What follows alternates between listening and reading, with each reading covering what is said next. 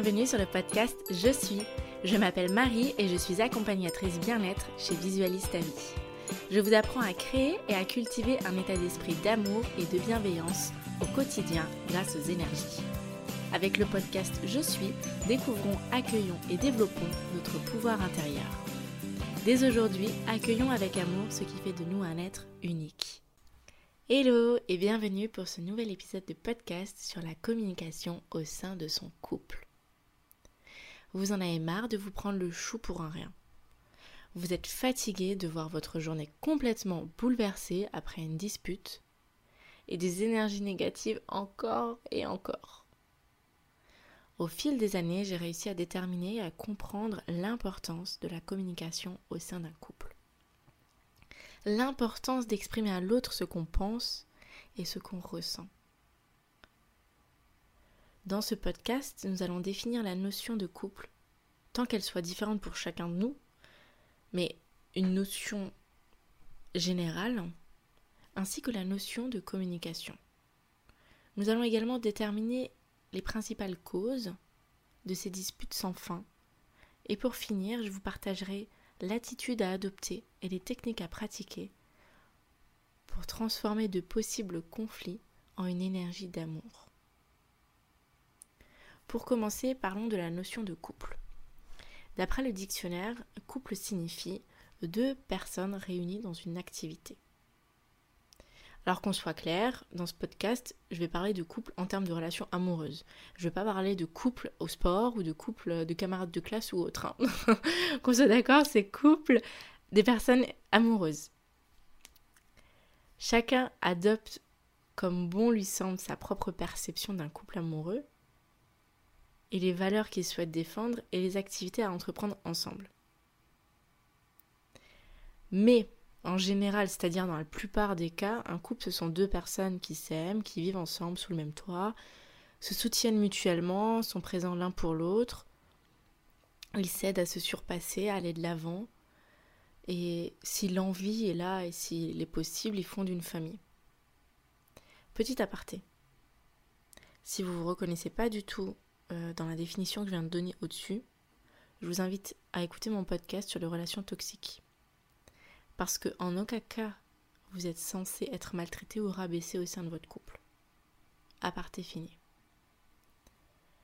Maintenant que nous avons défini de façon non exhaustive ce qu'est un couple, nous allons aborder la façon qui est sans doute la plus importante au sein de notre société et notamment dans les relations humaines, la communication. La communication est vraiment au centre de tout. Ici, nous allons aborder la communication dans les grandes lignes. Et si vous souhaitez en savoir plus sur la communication avec soi-même, donc comment communiquer avec notre intérieur et comment communiquer en général avec le monde qui nous entoure, donc avec les autres, avec les amis, avec les collègues, le patron, ainsi de suite, je vous invite à écouter mon podcast sur la communication. Nous y voilà. Rentrons dans le cœur du sujet. D'après le dictionnaire, la communication et l'ensemble des interactions avec autrui qui transmettent une quelconque information. Moi, ici à travers ce podcast, je communique avec vous. Nous communiquons tous. Nous y sommes obligés. Même rester silencieux est une forme de communication. Et d'ailleurs, il en existe deux types. Il y a la communication verbale, donc ce sont les mots, l'intonation, le vocabulaire, et le non-verbal, la gestuelle. Dans chacune de nos relations, nous communiquons avec notre interlocuteur et nous communiquons aussi avec nous-mêmes. Et au sein d'un couple, il est inévitable de ne pas communiquer. Même si vous pensez, je sais que parfois vous pouvez dire Ah, mon conjoint ne communique pas, ma conjointe elle communique pas. Eh bien, si, il y a toujours, toujours communication. Parce que la communication ne s'arrête pas à des mots votre partenaire qui n'exprime pas ses émotions, qui n'exprime pas son ressenti, son opinion, communique avec vous.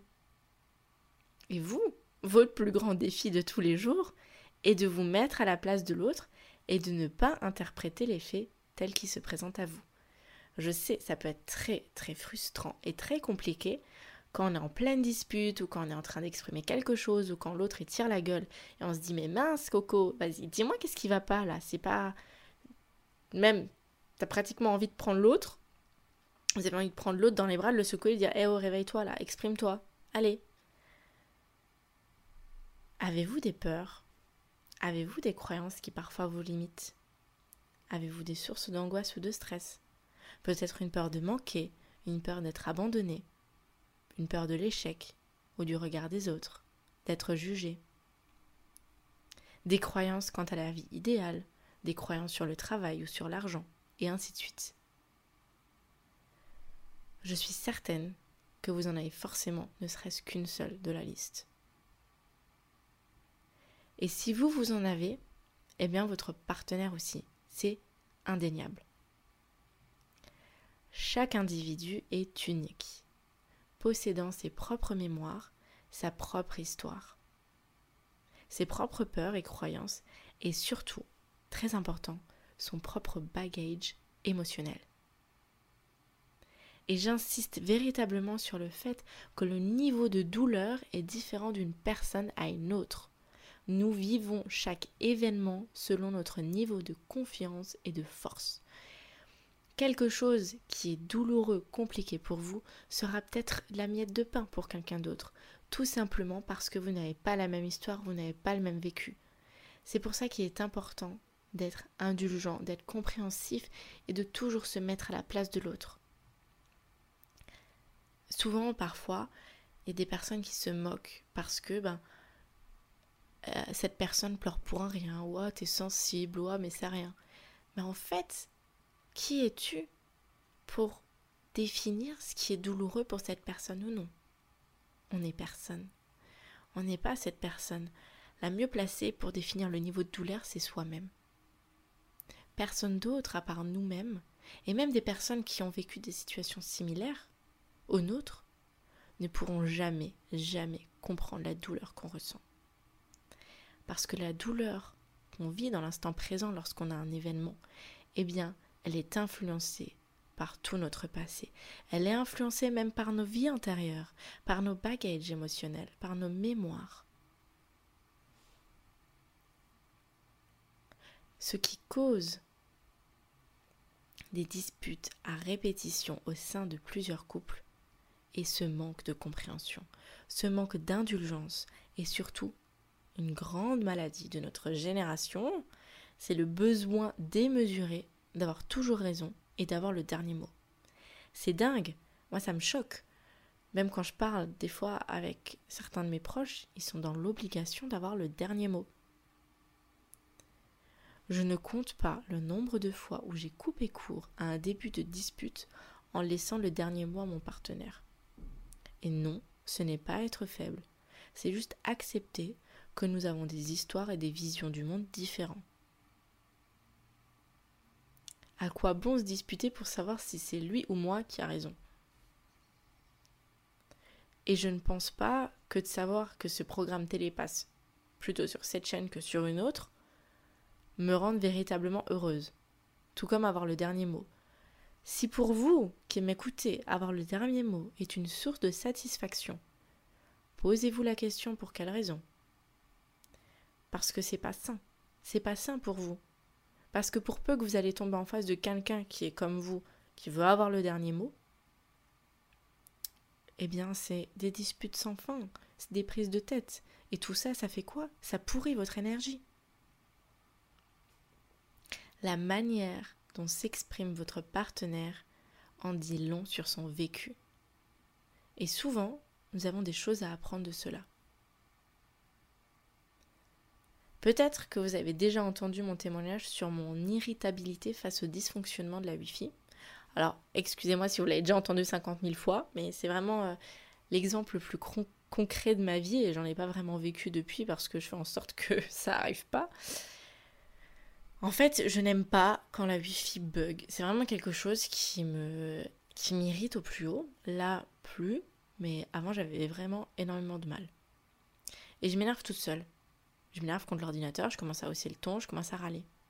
Et puis mon partenaire, il comprenait pas pourquoi.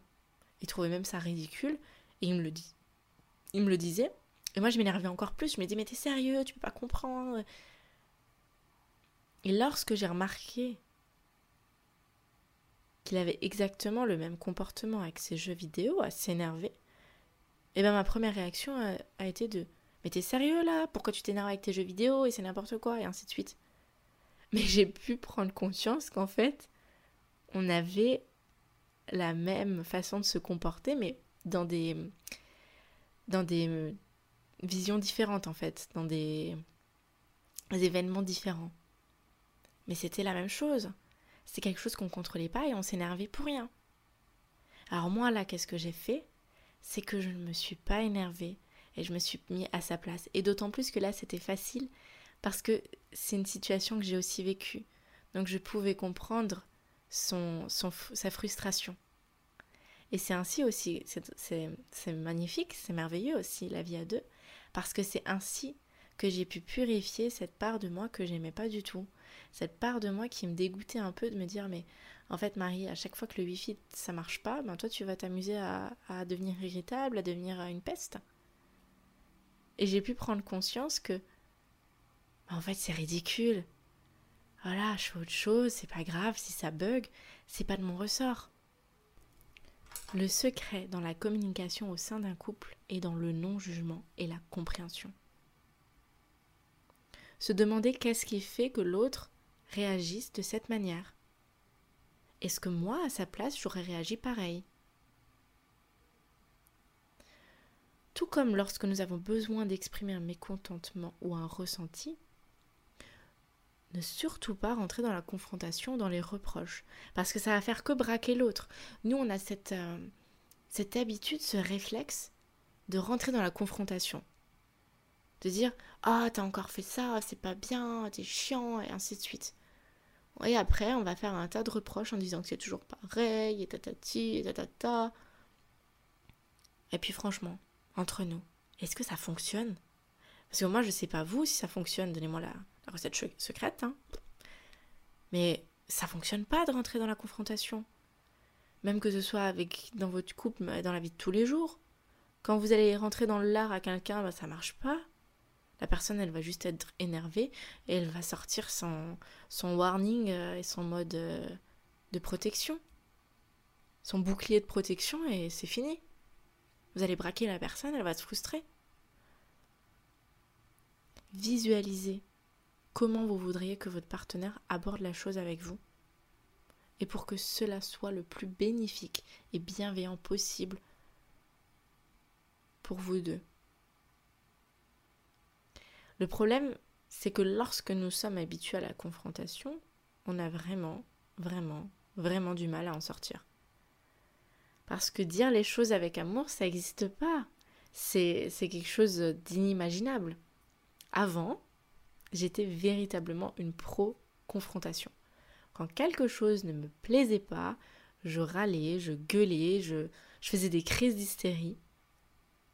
Mais là, excusez-moi, on rentre dans une discussion de concombre. C'est-à-dire que à qui criera le plus fort et trouvera l'excuse de dispute la plus débile, et souvent des excuses qui remontent il y a trois mois en arrière, et ça sert à rien.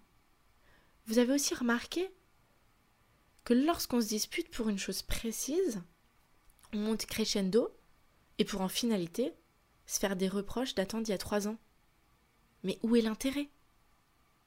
L'humain m'impressionne tellement parce que pour se rappeler de choses aussi débiles et futiles, qu'on soit d'accord, hein, notre mémoire, elle est là, hein, elle est au taquet, elle est ready.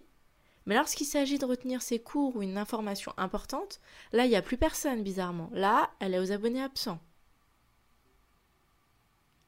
Et bien souvent, quand on y repense après une dispute, on trouve ça tellement ridicule. Et puis tout ce temps gaspillé, cette énergie épuisée. Mais pourquoi? Moi, je me rappelle quand je me disputais avec mon conjoint, je pleurais toutes les larmes de mon corps jusqu'à m'en donner des migraines. Et après, pendant un jour, j'étais complètement flagada, je pouvais rien faire parce que j'étais dans cette énergie dégueulasse où j'arrivais pas à m'en remettre et j'arrêtais pas de ruminer et de pas être bien. C'est dégueulasse. C'est vraiment dégueulasse. Si vous souhaitez vivre une vie plus épanouie et joyeuse, et que vous êtes en couple, il est important d'adopter toutes ces attitudes. Sinon, vous allez pourrir toute votre énergie jour après jour et ça va être vraiment un cercle vicieux. Et enfin, voici le point le plus important de tous. N'attendez pas que l'autre fasse des efforts. N'attendez pas que le changement vienne de l'extérieur. Commencez le processus de transformation de l'intérieur. Et comme le prouvent aussi les lois de l'univers, tout votre monde extérieur se transformera avec vous. Lorsque vous commencez un processus de transformation intérieure, votre extérieur, forcément, il s'accommode. Ce soit ben, les personnes autour de vous vont changer ou tout simplement elles vont sortir de votre vie. Et ça, c'est merveilleux. Parce que ça, c'est la, c'est la nature qui fait les choses. En résumé, voici les points à retenir pour communiquer au sein de son couple et éviter le conflit. Considérez l'autre comme un être humain avec toute son histoire et son bagage. Abordez ses ressentis avec bienveillance et en se mettant à la place de l'autre. Focalisez son énergie sur ce qui compte véritablement. En l'occurrence, si vous êtes en couple, c'est se soutenir, se comprendre, avancer ensemble main dans la main. Et c'est pas se disputer pendant une heure parce que monsieur a oublié d'acheter des chips. Qu'on soit d'accord. Ne pas en faire une obsession que d'avoir le dernier mot. Ce n'est pas grave, ce n'est pas signe de faiblesse. Même lorsque l'autre ne parle pas, il communique à travers son comportement, sa posture, sa gestuelle. Abordez la conversation en prenant l'histoire de l'autre en considération. Et enfin, ne pas attendre que le changement vienne de l'extérieur, mais initier dès aujourd'hui une transformation intérieure. Je souhaite sincèrement que ce podcast vous aidera à trouver la paix et l'équilibre au sein de votre vie de couple. Moi en tout cas, tout ce que je vous partage là, ce sont des choses que j'ai pris conscience au fil des ans fil des ans, fil des années, et que j'ai appliqué directement dans mon couple, et ce qui évite euh, bah, tout le temps le conflit en fait. Ça roule ma poule, c'est super, on limite euh, mon débit bisounours, et pour autant, on dit ce qu'on a sur le cœur, on se dit quand ça va pas, parce qu'il y a la façon de dire les choses. Il y a la façon de dire les choses pour pas que l'autre se sente agressé. Si ce podcast vous a plu, soutenez-moi en le partageant autour de vous et en le notant avec 5 étoiles sur iTunes. Je vous embrasse fort et je vous dis à très vite pour un nouvel épisode de podcast.